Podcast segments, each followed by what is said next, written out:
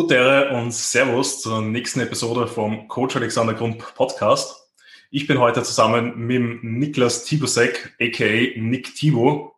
Ähm, und bevor ich gleich wegnehme, wer das genau ist, äh, Nick, für die Leute, die dich eventuell noch nicht kennen, bitte sag kurz, wer bist du, was machst du und ganz wichtig, warum hat die Maya immer noch achter posierte Beugen im Plan? Also die wichtigste Frage zuerst, weil sie es braucht.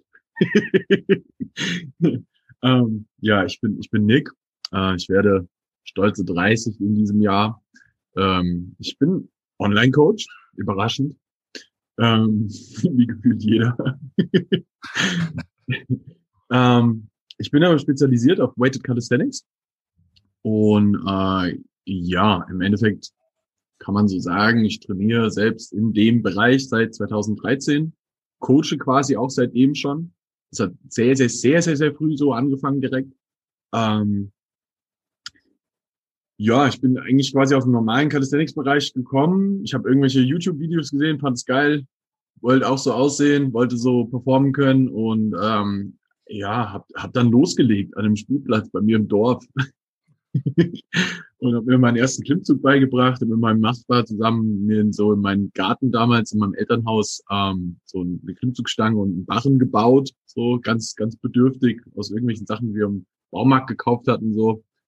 Ähm, ja, und dann haben wir losgelegt und dann sind wir irgendwann haben wir so einen Park entdeckt, der bei uns so in so einer Nähe in, in so einer Stadt war, äh, in Wetzlar, das ist in Deutschland so, für, für alle, die das merken, ich bin Piepke. ähm, genau. Ähm, und an dem Standpark haben wir eigentlich dann mit ein paar mehr Freunden einfach angefangen zu trainieren. Und das ist so ein bisschen eskaliert, weil wir dann halt am Anfang waren wir so sechs Leute, so wie man sich halt so trifft und so ein bisschen rumtrainiert. Und es ist eskaliert so. Wir haben im Winter angefangen und im Sommer drauf waren wir halt mit 136 Leuten da. Das kann man sich so ein bisschen vorstellen, so wie diese Outdoor-Trainings vom Andi früher.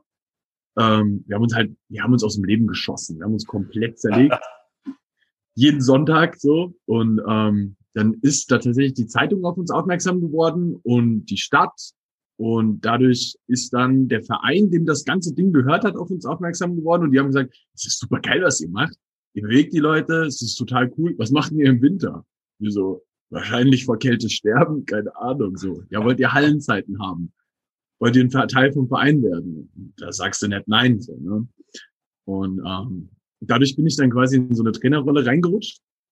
Ähm, zwangsläufig so, weil irgendjemand muss das machen, so, ne? Dann so der Trainer sein und die Leute so ein bisschen pushen. Und das haben wir gemacht und haben dann aber auch schon entdeckt, dass es auch äh, Wettkämpfe in dem Bereich so gibt.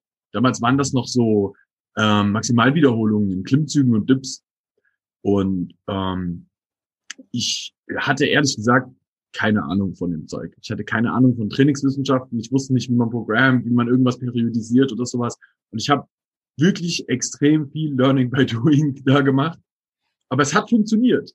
So, ich hatte irgendwie ein gutes Händchen dafür und ähm, unsere Leute sind sehr, sehr, sehr, sehr gut geworden. Und das hat sich dann im Endeffekt dann halt auch nach hinten raus sehr, sehr ausbezahlt. Ähm, also, um da jetzt mal so ein bisschen zu erklären, was ist. Wir hatten ein Mädel, die Christine, die hat halt 36 Klimmzüge am Ende gemacht. So. Das ist so,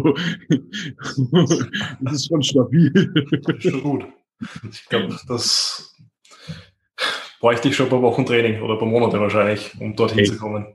Ich, ich kann es nicht. Ja, also ich kann es mir auch nicht vorstellen, weil gefühlt bei mir ist sowohl fünf Klimmzüge als auch zwölf Klimmzüge fühlen sich gleich schwer an und ich weiß nie, ob jetzt wirklich noch eine Wiederholung irgendwie sauber möglich ist oder nicht. Also das, es hat einfach sehr, sehr gut funktioniert und ähm, ich bin zu dem Zeitpunkt, ich kam aus der Bundeswehr und ähm, bin über den zweiten Bildungsweg. In Deutschland kannst du nochmal dein Abitur nachholen. so.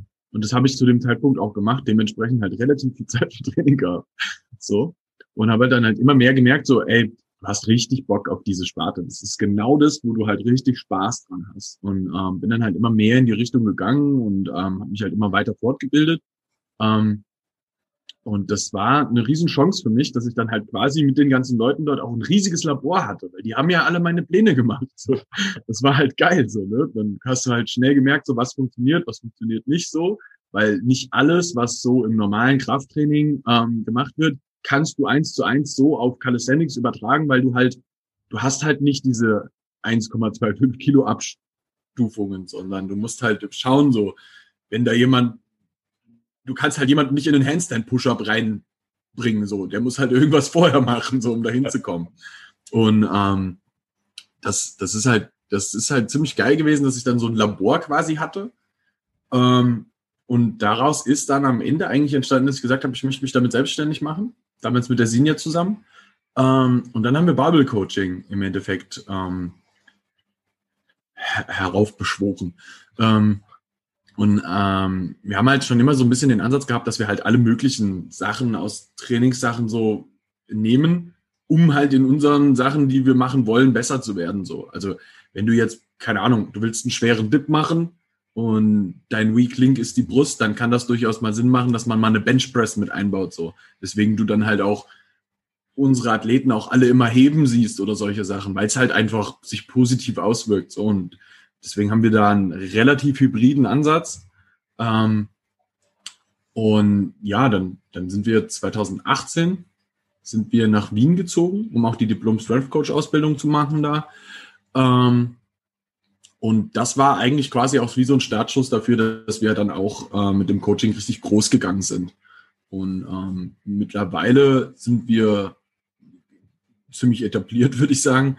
Ähm, und ja, haben halt relativ viele Athleten, sie sind ziemlich erfolgreich in den Wettkämpfen, ähm, sowohl national wie aber auch international, competen selbst auch in unseren Sportarten. Also ähm, wir sind jetzt mittlerweile zu dritt. Rado ist auch noch mit dabei. ist auch, ähm, ist auch selbst auch Athlet. Das ist mir auch immer wichtig bei den Leuten, die mit uns arbeiten, ähm, dass alle halt auch selber wissen, wovon sie da reden aus einer persönlichen Erfahrung. Ähm, genau. So mal der schnelle Abriss. okay, das sprich, du hast dich eigentlich jetzt so langsam entwickelt über die Gruppenworkouts, Teamworkouts eigentlich nur mit, sag ich mal, Bodyweight-Übungen und daraus ist dann über diesen ganzen Movement ja auch die, die Weighted Calisthenics Schiene irgendwie entstanden, weil ich schätze mal, irgendwann wird es langweilig, äh, M-Raps, Pull-Ups und Push-Ups äh, und Dips zu machen. Äh, ich glaube, spätestens ab 100 Wiederholungen plus hinterfragt man dann spätestens bei der 101. Wiederholung sein Leben. Ähm, eben, ich weiß ja auch, dass du da ziemlich stark im Wettkampfgeschehen mit dabei bist, auch eben, glaube ich, viel mit die unterschiedlichen Vereine, mit die unterschiedlichen Verbände, die es da ja gibt, mit den Ausprägungen, äh, dort auch gut dahinter bist, dass quasi sich das jetzt immer weiterentwickelt. Könntest du kurz da eine Übersicht geben, was ist jetzt genau Weighted Calisthenics, also welche Übungen gibt's, was sind so ein bisschen die Wettkampfregeln dabei, ähm, wie sieht's dort aus mit Gewichtsklassen, Größenklassen, ähm, genau. Ja, ähm, ja, man muss wirklich ganz klar sagen, ähm, wenn du da 100.000 Wiederholungen abspulst, so irgendwann, das ist es ist erstens ist es sinnlos und zweitens es macht irgendwann auch keinen Spaß mehr. Ähm, es ist ein bisschen geil für die Zuschauer, weil die halt, du kannst halt geil mitfiebern, weil so Bodyweight-Sachen, da quälst du halt nochmal so, keine Ahnung, sieben, acht, neun Wiederholungen raus. So, und der Zuschauer kann richtig mitfiebern, schafft er die noch, die schafft er noch und jetzt noch eine, so, ne? Da, da hast du als Zuschauer schon viel Spaß dran. Das ist ein es ist so, als ob du diese eine schwere Wiederholung, die du zum Beispiel dem Powerlifting hast, ähm, mehrmals hintereinander hast, was irgendwie geil ist, was aber für das Wettkampfgeschehen selbst halt auch ein bisschen scheiße ist und es ist halt überhaupt nicht planbar für denjenigen, der einen Wettkampf veranstaltet. Ähm, weswegen wir ähm, über die Jahre dann auch darauf gekommen sind, so ist vielleicht nicht das Optimum, was man so in einem Wettkampfgeschehen halt darstellen sollte, könnte, um möglichst viele Leute auch teilnehmen lassen zu können.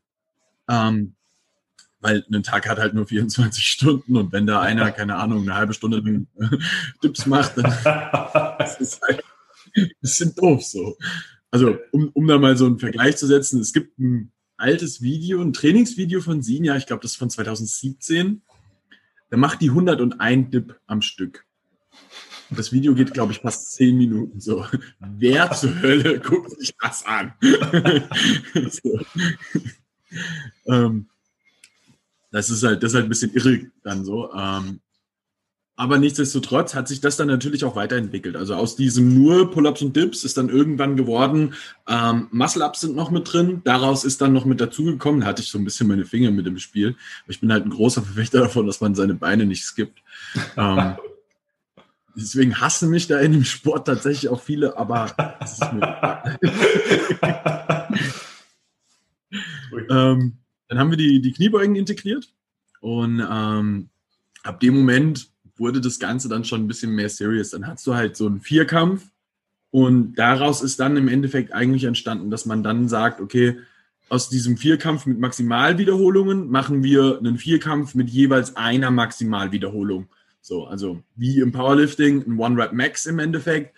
Ähm, und das hat sich jetzt mittlerweile seit 2000 18 dann ganz fest etabliert und mittlerweile auch international. Also es ist super interessant, sich das Ganze mit anzuschauen, weil das eigentlich gerade ein Sport ist, der gerade wie so ein aufgehender Stern hochgeht. Also das ist ja, wenn du andere Sportarten in dem Bereich anschaust, keine Ahnung, olympisches Gewichtheben, ähm, Powerlifting oder sonst irgendwie sowas, es ist ja alles schon fest etabliert, so als eine Sportart. Es gibt feste Regelwerke, es gibt Verbände und sowas. Und ähm, in dem Sport das ist gerade alles in the making so. Und das ist halt geil, weil du halt, du kannst viel dafür tun, dass es in die richtigen Wege gelenkt wird, weil du in anderen Sportarten auch sehen kannst, so, was funktioniert, was funktioniert nicht so gut so. Also jetzt mal als ein Beispiel, wenn du jetzt ähm, im Kraft-3-Kampf reinschaust, so, dass das klagen dann die Athleten dort selbst immer an, dass immer die Stimmung so scheiße ist. Das ist so langweilig. Und das ist aber dann zum Beispiel was, wo wir so die Leute, die dann da, dort die Veranstalter quasi für sind, die schon von Anfang an gesagt haben, das ist das, was wir nicht wollen. So, wir lieben den Grind, wir lieben das, wie die Athleten miteinander umgehen, so, wir haben eine ähnlich geile Community. Aber was für uns wichtig ist, ist, es muss Stimmung vor Ort sein. So, die Leute müssen ausrasten. Es darf nicht dieses Begräbnisding sein. So. Und da, da konnten wir dann halt lernen so. Und das merkst du dann auch in den Tischen selbst. So, die, die Stimmung ist halt immer geil. Die Leute brüllen sich an. Und das, das, ist, das ist halt wirklich gut so. Du darfst dir deinen eigenen Song aussuchen und so Zeug. So, das ist halt geil. Und ja. ähm, im Endeffekt hast du dann halt jetzt den Muscle-Up, Pull-Up oder Chin-Up, je nachdem, das kannst du wählen, das ist egal. Okay. Ähm, ähm, du hast den Dip und die Kniebeuge. Ob du da Highbar oder Lowbar beugst, ist auch egal.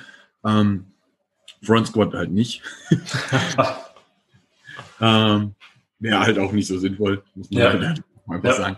Ähm, genau, und dann halt jeweils drei Versuche, einen Maximalversuch immer und ähm, der höchste zählt halt ganz klar und am Ende gewinnt pro Gewichtsklasse derjenige, ähm, der das höchste Total erreicht hat. Ähm, die Gewichtsklassen gehen bis 66 Kilo, dann bis 73 Kilo, 73 Kilo bis 80, 80 bis 87, 87 bis 94 und dann 94 plus. Jetzt wird man sich fragen, warum 94 plus? Weil in der Powerlifting-Szene gibt es zum Beispiel auch noch die 120er-Klasse und sowas. Die darf man nicht vergessen. Du hast in dem Sport Klimmzüge und Muscle-Ups mit drin. Ein großer Vorteil dieses Sports ist, keiner wird fett, weil das kannst du dir nicht erlauben.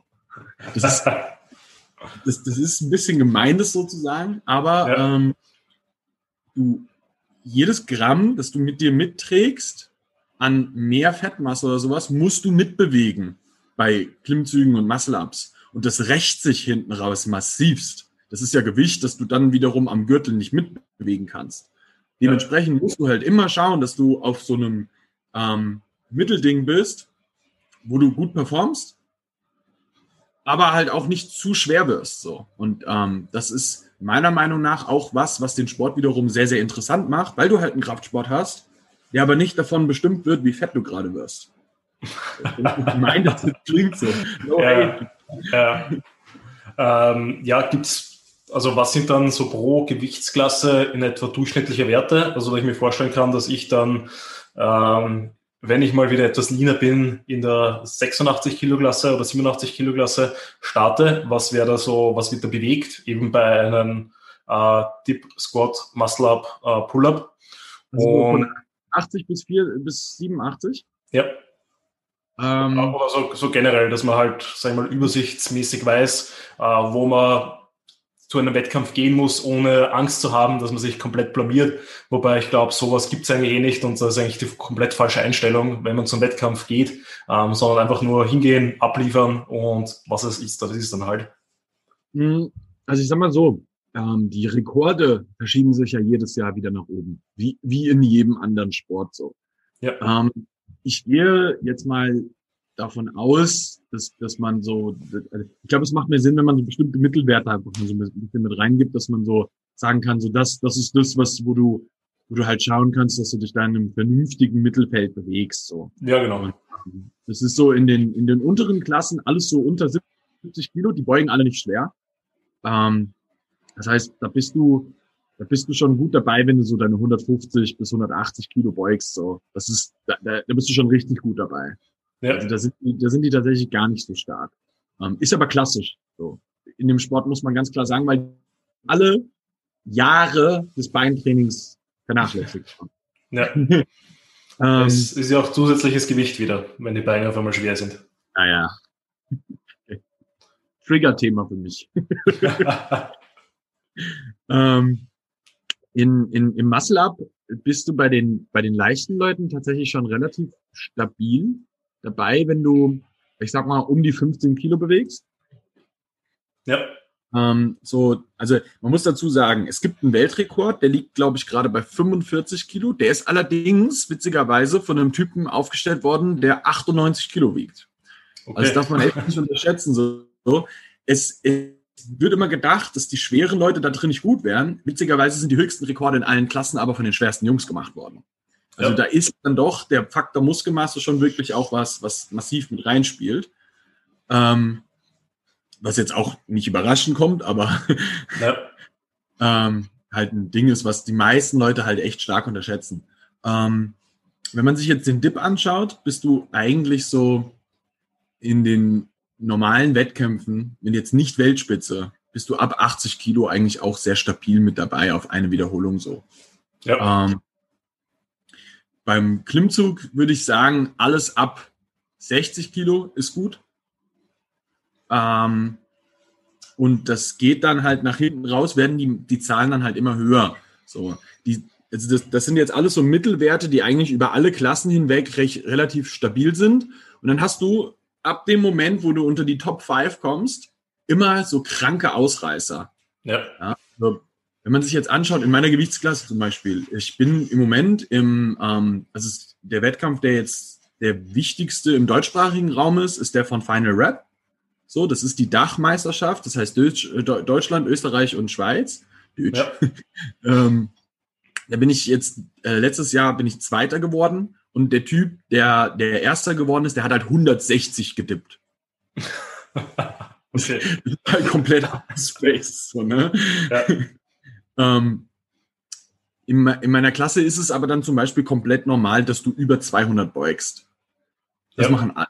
So. Und ähm, der Typ hat dann zum Beispiel 235 gebeugt, was verglichen mit dem Dip super schwach ist eigentlich. Ja.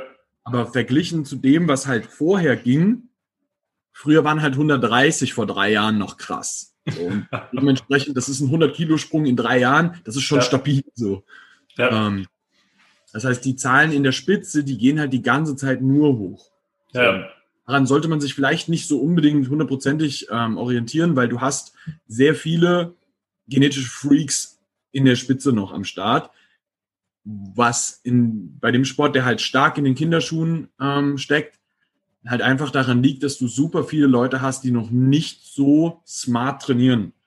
Und alle, die in der Spitze sind, fangen gerade an, smart zu trainieren und dann hast du jetzt gerade so dieses, diesen Potenzierungsfaktor von genetischer Freak plus smartes Training.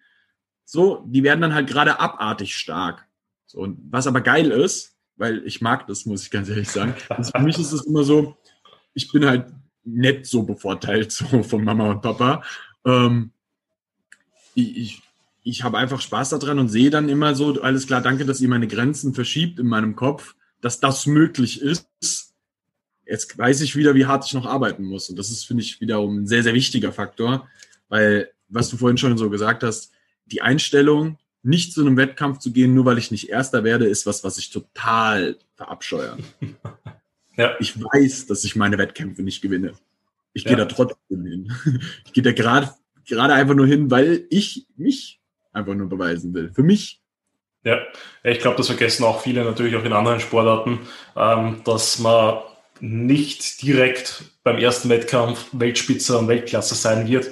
Ähm, einfach nur aus den Faktoren, weil es halt einfach genetische Freaks gibt, die halt einfach in jeder Sportart ganz, ganz oben mitmischen und da halt einfach alles zusammenkommt, was irgendwie zusammenkommen kann. Wann dann auch noch das Programming dazukommt, dann wird das natürlich ganz, ganz böse.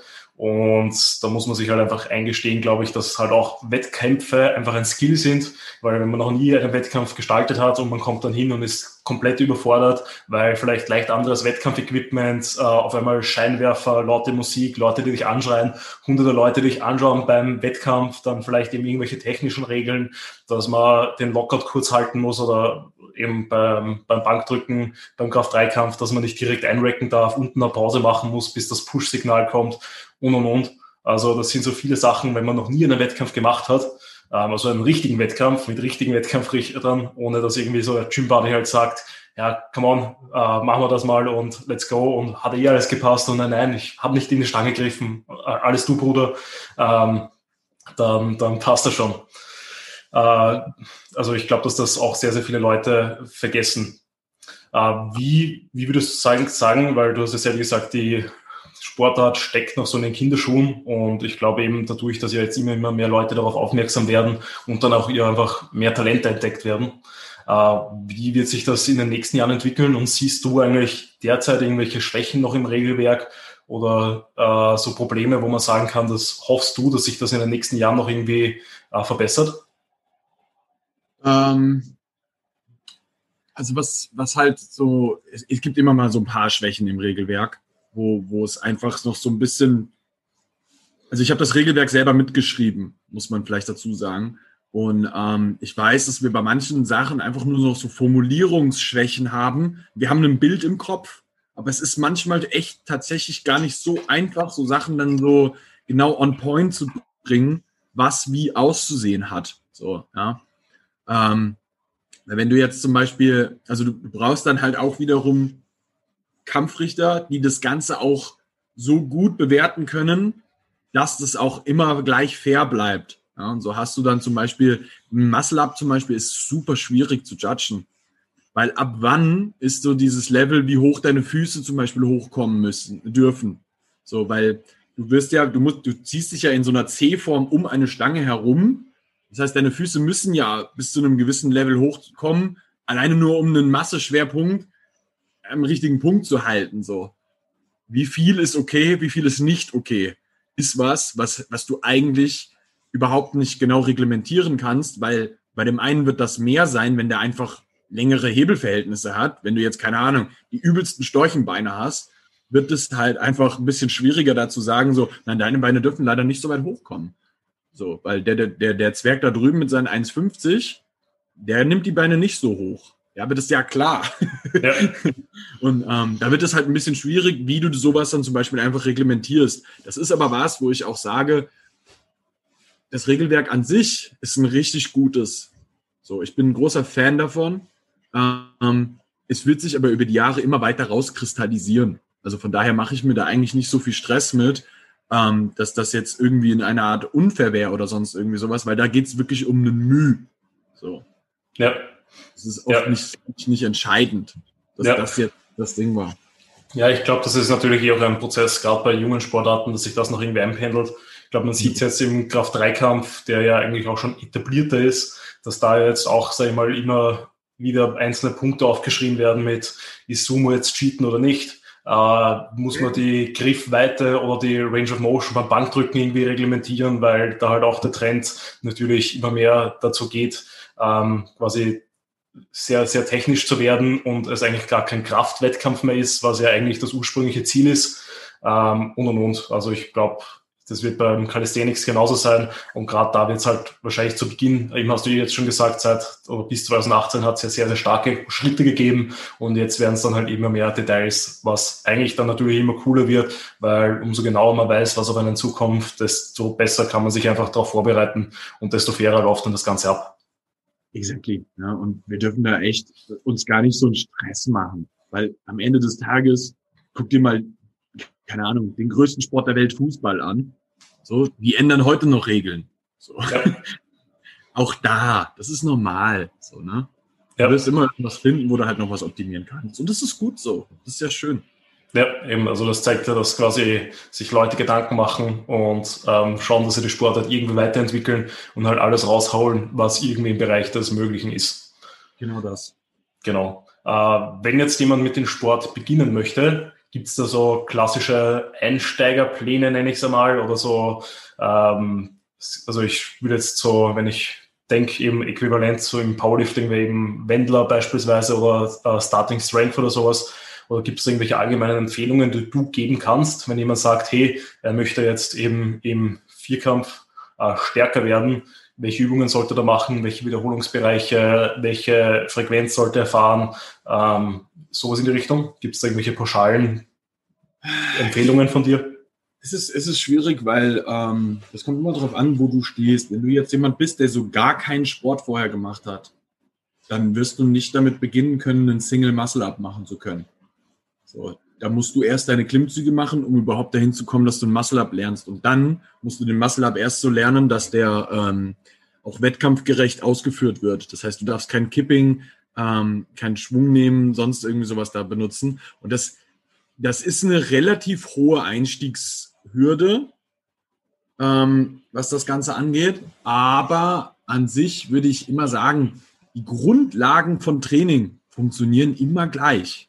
So, das ist ein Kraftsport. Das heißt, solche Sachen wie ein 5-3-1 Wendler, ähm, das, das kannst du schon so machen. Das, das 5x5 ist, glaube ich, das meist trainierteste Programm aller Zeiten. So, das funktioniert auch auf Wettkampflifts im Calisthenics, so, ne? Also, es ist jetzt, jetzt nicht, dass, dass da der, der, da irgendwas neu erfunden, erfunden werden muss. Der Weg dahin, dass du da 5x5 mitmachen kannst, das ist das eigentlich Schwierigere. Weil da musst du halt stark individualisieren am Anfang von der Ausgangsposition, die derjenige hat. Weil du wirst nicht sofort dir 40 Kilo bei einem Dip umhängen können, sondern du wirst wahrscheinlich erstmal deine, deine Dips lernen müssen und von da ausgehen, dann kannst du anfangen, dir Gewicht langsam umzuhängen. Ähm, tatsächlich würde ich da bei den meisten Sachen, glaube ich, eher sagen, schau, dass du dir Leute suchst, die das auch machen wenn du keine Leute in deiner Umgebung hast, such dir jemanden, der das, der dich da in dem Bereich vielleicht einfach betreut. Ich meine, im Endeffekt, ich würde immer sagen, such dir jemanden, den, der dich betreut. Das ist eh klar, weil du einfach einen besseren Progress machen wirst mit jemandem, der das halt einfach professionell macht. Der macht das professionell aus dem Grund. Ähm, ähm, aber es ist jetzt nicht so, als ob du das nicht alleine hinbekommen könntest. Ne? Dauert halt lang. Naja, ja. es ist, ist so wie bei allem. Also man kann sich ja alles selber beibringen. Ist halt die Frage, wie viel Zeit und Energie äh, man darin rein investieren möchte, anstatt einfach ein bisschen Geld zu zahlen und dafür quasi alles schon aufbereitet zu bekommen. Exactly. Ja. Ähm, aber so, so grundlegend ist es, glaube ich, erstmal wichtig, dass du dir deine Grundlagen erarbeitest. Und das ist sowas, wo ich immer sage, wenn du, ich, ich werfe da nicht so gerne mit Zahlen um mich und zu sagen, hey, den Klimmzüge kannst, kannst du ein Muscle-Up. Das ist nicht so. Das war bei mir auch nicht so. Ich konnte 20 Klimmzüge und kein Muscle-Up. So, weil ich halt schwer war und das war schwer für mich, das explosiv zu beschleunigen. So, ähm, dementsprechend war das immer schwierig, da eine feste Zahl zu setzen. Ähm, aber am Ende des Tages musst du halt schauen, dass du diese vier Lifts über dein Training halt über die Woche vernünftig etablierst und die regelmäßig übst. So, und ähm, wenn du an denen dann halt arbeitest und vorher alle Progressionsstufen durch, durchlaufen hast, so, ja. Also ich würde jetzt nicht anfangen, Dips zu trainieren, wenn ich noch keine Liegestütze kann. Das macht nicht unbedingt Sinn. So, mach erst die Liegestütze, lern die Liegestütze, dann gehst du über zu Dips. Und ähm, genauso ist das mit, mit Klimmzügen. Die wirst du auch nicht von Anfang an können. Da musst du vielleicht vorher ein bisschen rudern oder so. Ähm, und wenn du dann Klimmzüge kannst, dann kannst du in der Regel halt zum Beispiel sagen, dass du sowas auch clusterst. Da kann man ja auch mit solchen Sachen arbeiten. So, ne? Also ich würde mir immer eine Base erarbeiten von Wiederholungszahlen, die halt, dass, dass ich weiß, ich bin in dem Bereich halt einfach sehr, sehr gefestigt. Ich finde persönlich, das ist aber nur meine Meinung so dazu, ich finde 20 Klimmzüge ist so eine Zahl, die sollte man anstreben. So äh, generell als Kraftsportler sind 20 Klimmzüge was, das ist, das ist für jeden sinnvoll. So, du wirst halt stark und baust auf jeden Fall Muskulatur auf. So, also wer, wer 20 Klimmzüge kann, das siehst du. so, und ähm, dementsprechend äh, ist das vielleicht eine Zahl, die man so um sich werfen kann. Und bei Dips, keine Ahnung, schau, dass du deine 40 machst oder so. Ja. Am Barren stabil. So. Aber so ganz genau sagen würde ich da jetzt nicht, das, das musst du an Zahl können. So, ähm, ja, was, was würdest du so sehen, ähm, wenn du jetzt die letzten Jahre beobachtet hast, ähm, weil jetzt Sport immer mehr größer wird, immer mehr Leute beginnen den, äh, aus welchen Bereichen, wenn die schon eine sportliche Vergangenheit haben, kommen die am erfolgreichsten, sage ich mal so? Sind das eher Powerlifter, Crossfitter, ähm, eben irgendwelche Leute, die früher halt nur Weighted, äh, also Bodyweight Calisthenics gemacht haben? Wo merkt man, dass da auf einmal, sag ich mal, die Leute explodieren? Ähm, das ist recht interessant, weil die Bandbreite ist sehr breit. Viele kommen aus, aus äh, klassischen Teamsportarten. Ähm, also ich meine, jetzt mal ganz ehrlich, welches, welcher, welcher Junge hat kein Fußball gespielt? So, also fast jeder hat mal Fußball gespielt, das ist eh klar, aber da kommen auch viele aus, aus generell solchen Sportarten, so Leichtathletik ja. oder sowas. Ähm, die meisten haben irgendwann mal schon mal im Fitnessstudio gepumpt, so sage ich mal.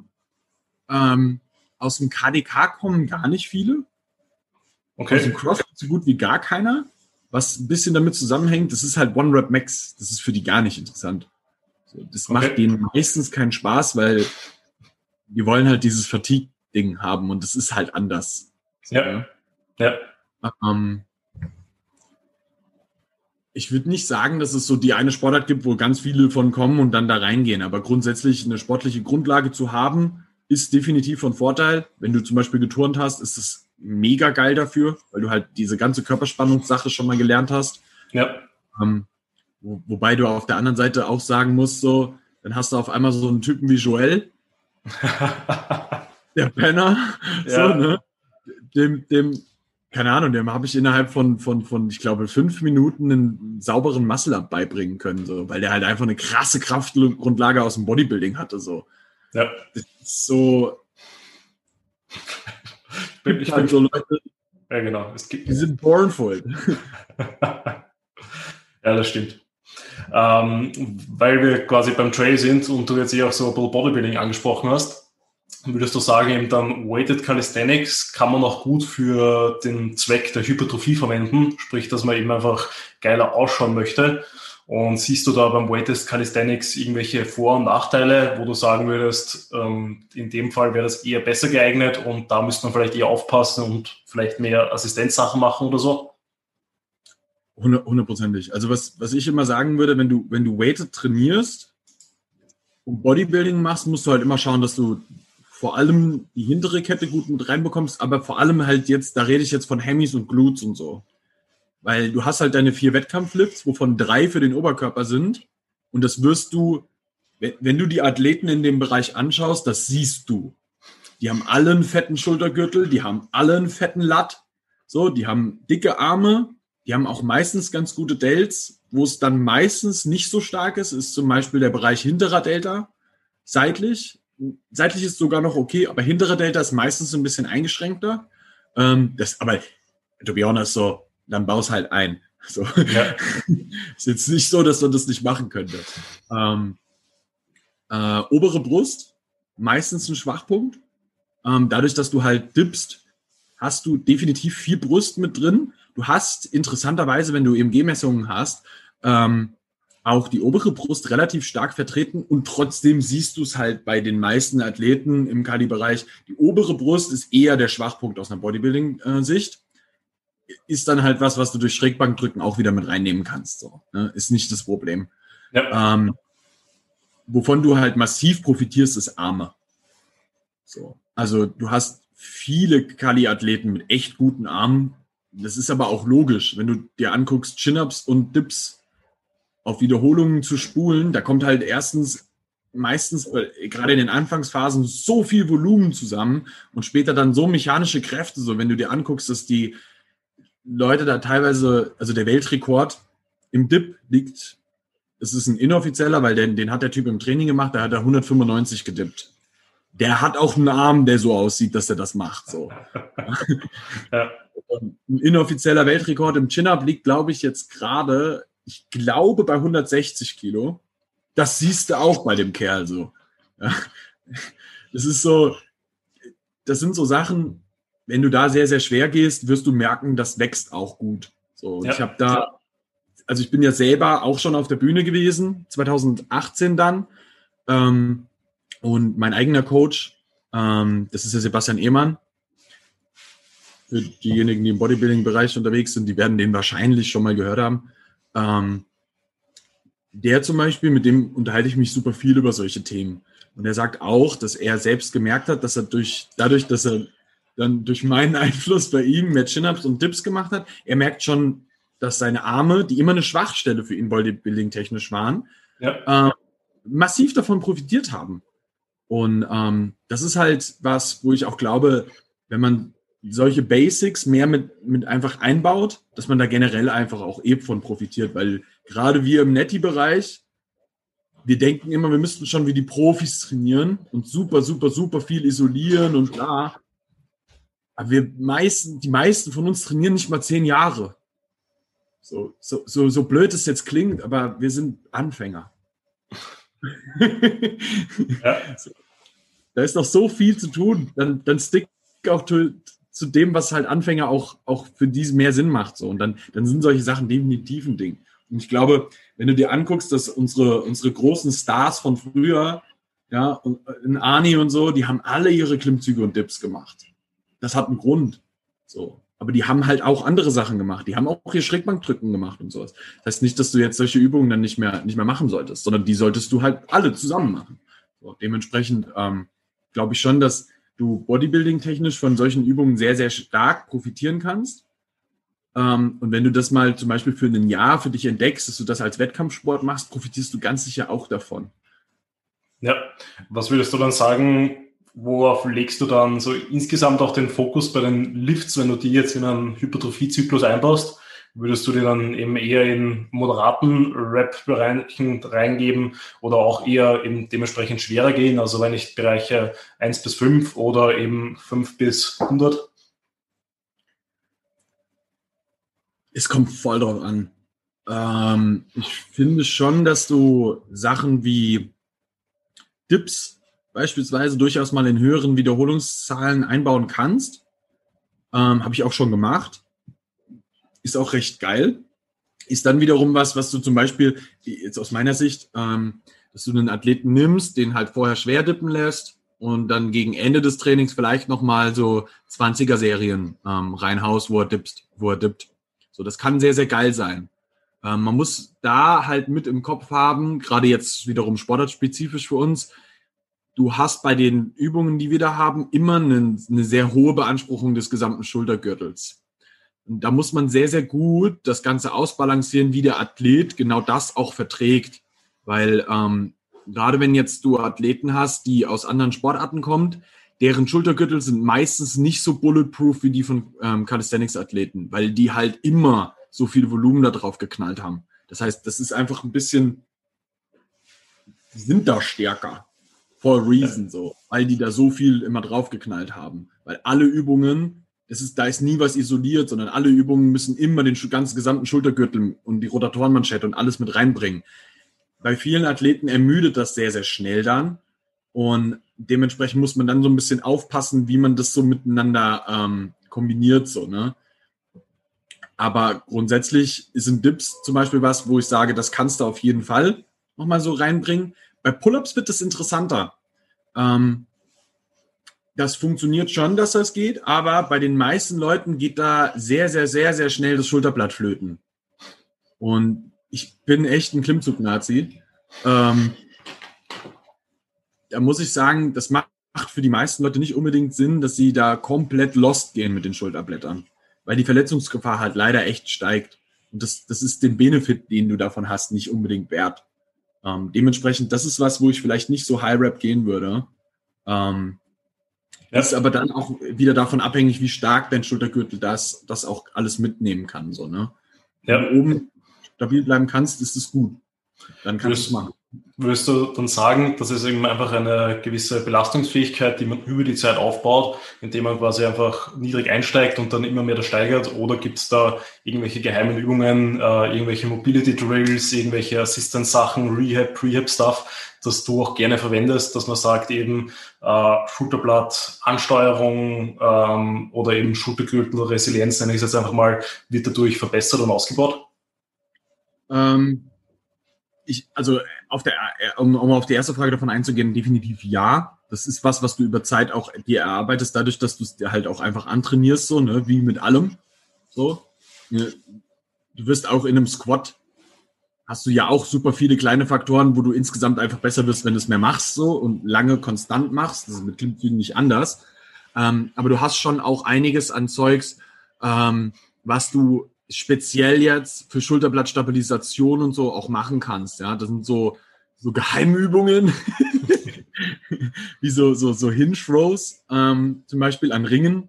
Ja. Ähm, Google das einfach, Hinge Rows. Ja, oder so. Ja, mach ich auch. Äh, ähm, sind, sind schon was, was da definitiv äh, auch, auch als Geheimübung für funktionieren kann. Ähm, Wichtig ist vor allem, dass man lernt, sein Schulterblatt erstmal überhaupt sehr, sehr gut anzusteuern. Was dann, wenn du es aufs Bodybuilding wieder runterbrichst, eigentlich fürs Bodybuilding auch super positiv ist, weil deine Lattposen, die werden massiv davon profitieren, wenn du ein gut ansteuerbares Schulterblatt hast. Ähm, die, die andere Sache dabei ist halt, wenn du ähm, die stark ausprägst, diese, also die, die gesamte Muskulatur, die dein Schulterblatt auch mitbewegt und so, das siehst du auf der Bühne auch.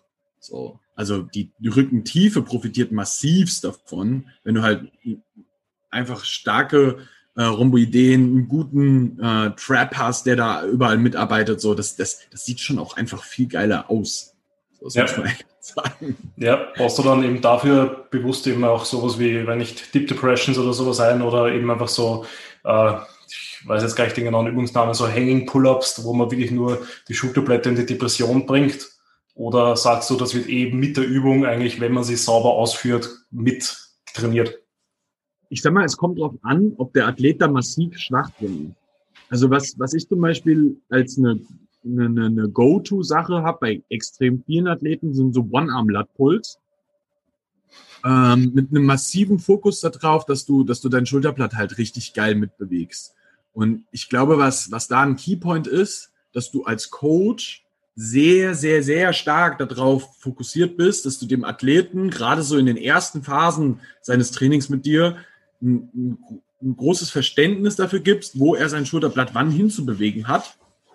Und ähm, das auch richtig geil cues, dass er es gut versteht und für sich selber fühlt. Weil sobald ein Athlet dafür das Gefühl entwickelt hat, wo sein Schulterblatt wann sein muss, dann macht er das automatisch sowieso mit. Und dann merkt er auch, wenn er da mal eine Spannung verliert, so. Also ich habe bei unseren ähm, Athleten, die lange bei uns sind, immer in den Kommentaren zum Beispiel mit drinstehen, letzte Rap, Schulterblatt links verloren oder sowas. Ja, das ja. sind so Sachen, die, die haben die für sich selbst auch schon erkannt und die wissen dann auch, okay, ich muss jetzt auch da ein bisschen aufpassen, so, weil der Power Output wird schlechter, wenn du wenn du nicht so äh, stabil im Schultergürtel bist. So, wenn dir das Schulterblatt flöten geht, hast du einfach weniger Kraft, die du in die Bewegung selber mit reinbringst.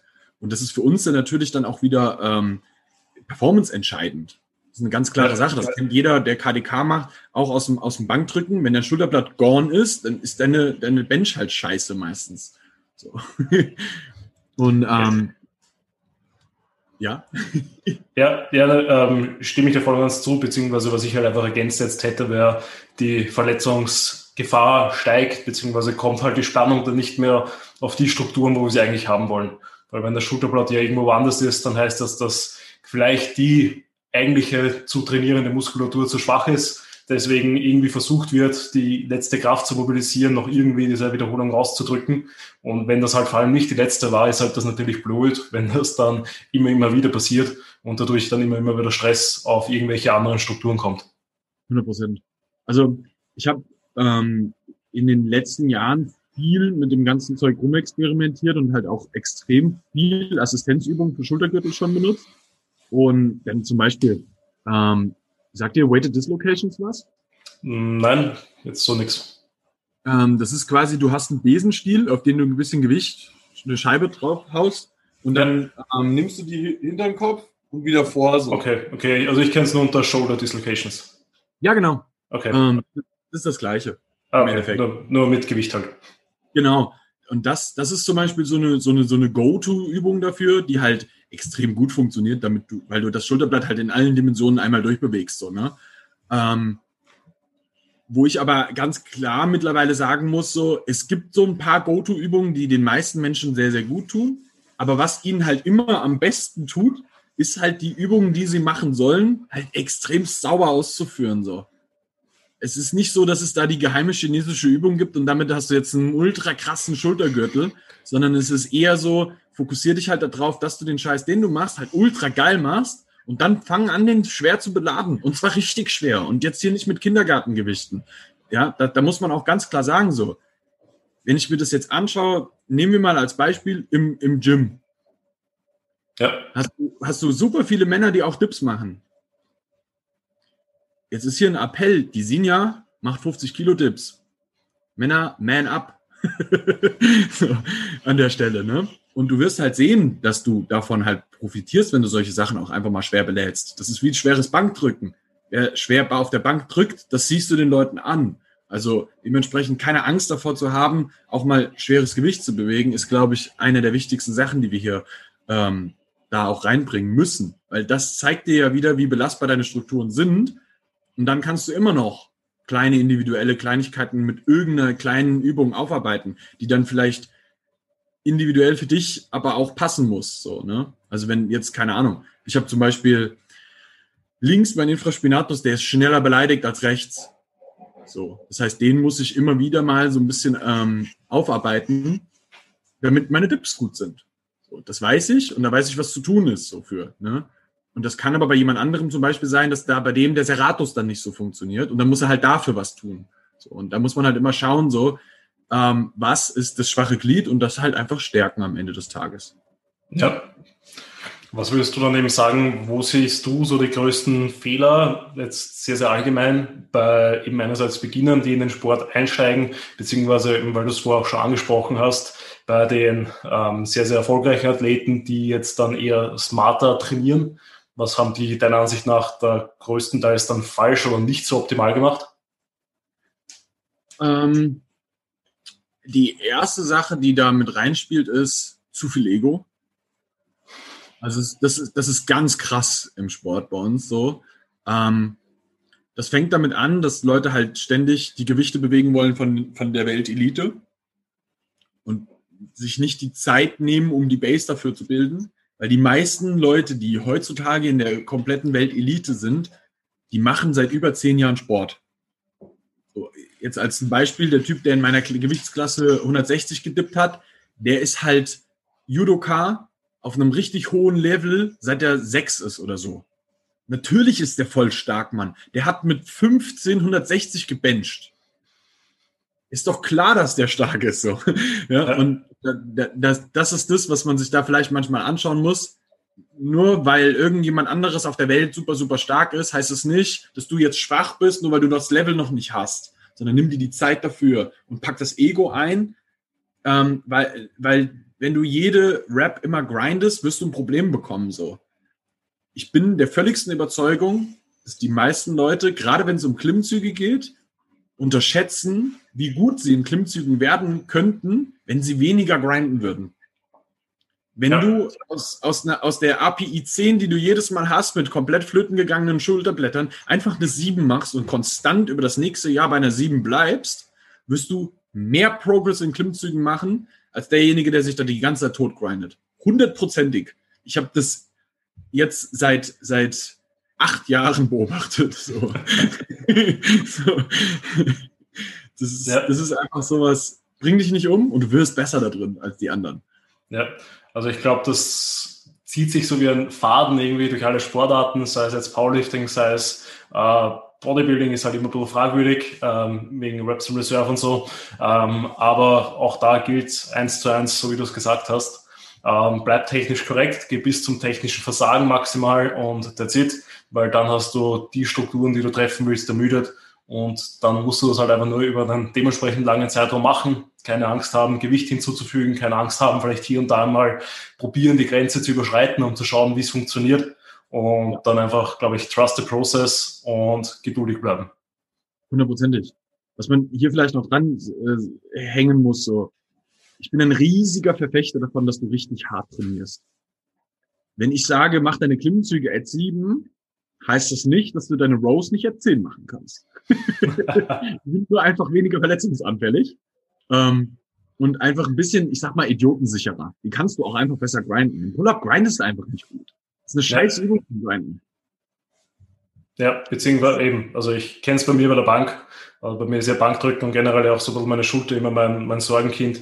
Ähm, da ist es auch zu 100 Prozent einfach so, weil eben ich auch das Ego nicht beiseite lassen kann und dann halt lieber noch die eine Rap probiere und dann aus der Ad 7 direkt eine Ad 11 wird.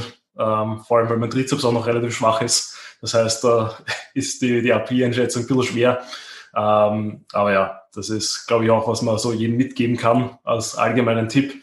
Die Übungen, die technisch einfach anspruchsvoller sind, fokussiere dich auf die Technik. Das Gewicht kommt eh automatisch, sage ich mal, Woche für Woche. Und bei den anderen Übungen, die eben safer sind, geh drauf. Beziehungsweise eben, ob jetzt bei einer Row äh, ein bisschen mehr Spannung auf die Traps kommt oder ein bisschen mehr auf die Lat, auf Lat, wenn es nicht super isoliert ist, ähm, ist, glaube ich, Hauptsache Spannung auf dem Rücken, ein bisschen auf die Arme vielleicht und dann ist gut und dann wächst das alles auch. Das ist genau das. ja, ähm, wir sind jetzt schon 50 Minuten in. Ich würde sagen, wir schließen mal die Episode ab. Äh, ich habe es eh schon dir vor dem Talk gesagt. Ich finde das Format und generell so Weighted Calisthenics sehr, sehr cool und sehr interessant. Eventuell werden wir da, wenn das Interesse natürlich von den Leuten da ist, einfach Follow-up-Episoden machen. Einfach, dass wir mehr vielleicht äh, ins Detail reingehen. Wie schaut das Programming aus? Wie sind so die Phasen aufgebaut, die du da hast? Eben, wie ist wirklich jetzt eine konkrete Hypertrophiephase bei dir geplant? Wie eine Kraftblock, wie ein Peaking-Block, whatever. Ähm, aber das alles und noch viel mehr in der nächsten Folge. Äh, aber ähm, eben jetzt noch abschließend, Nick, äh, wenn jetzt die Leute Interesse haben und sagen, hey, du bist ein cooler Dude, ähm, sie wollen ins Weighted Calisthenics rein, suchen vielleicht einen Coach, ähm, wie können sie dich da erreichen? Wo können sie dich da am besten finden und kontaktieren? Es gibt zwei Anlaufpunkte. Einmal unter bar-bellcoaching.de oder aber ähm, nick slash tibu auf Instagram ähm, und wenn du dich generell für das Thema ein bisschen mehr interessierst, so und da ein bisschen mehr hören willst, so, dann kannst du auch einfach, ich habe selbst einen Podcast, der Strength and Skills Podcast, den hörst du dir an und äh, da hast du halt zu dem Thema nochmal spezifisch mehr Input und dann kannst du immer noch schauen, ob es deins ist. ja, definitiv. Nick, dann würde ich sagen, vielen Dank für deine Zeit. War ein sehr, sehr und sehr interessantes Gespräch. Ähm, und würde sagen, schönen Dank noch. Thanks for having me. Schönen Tag. Gerne.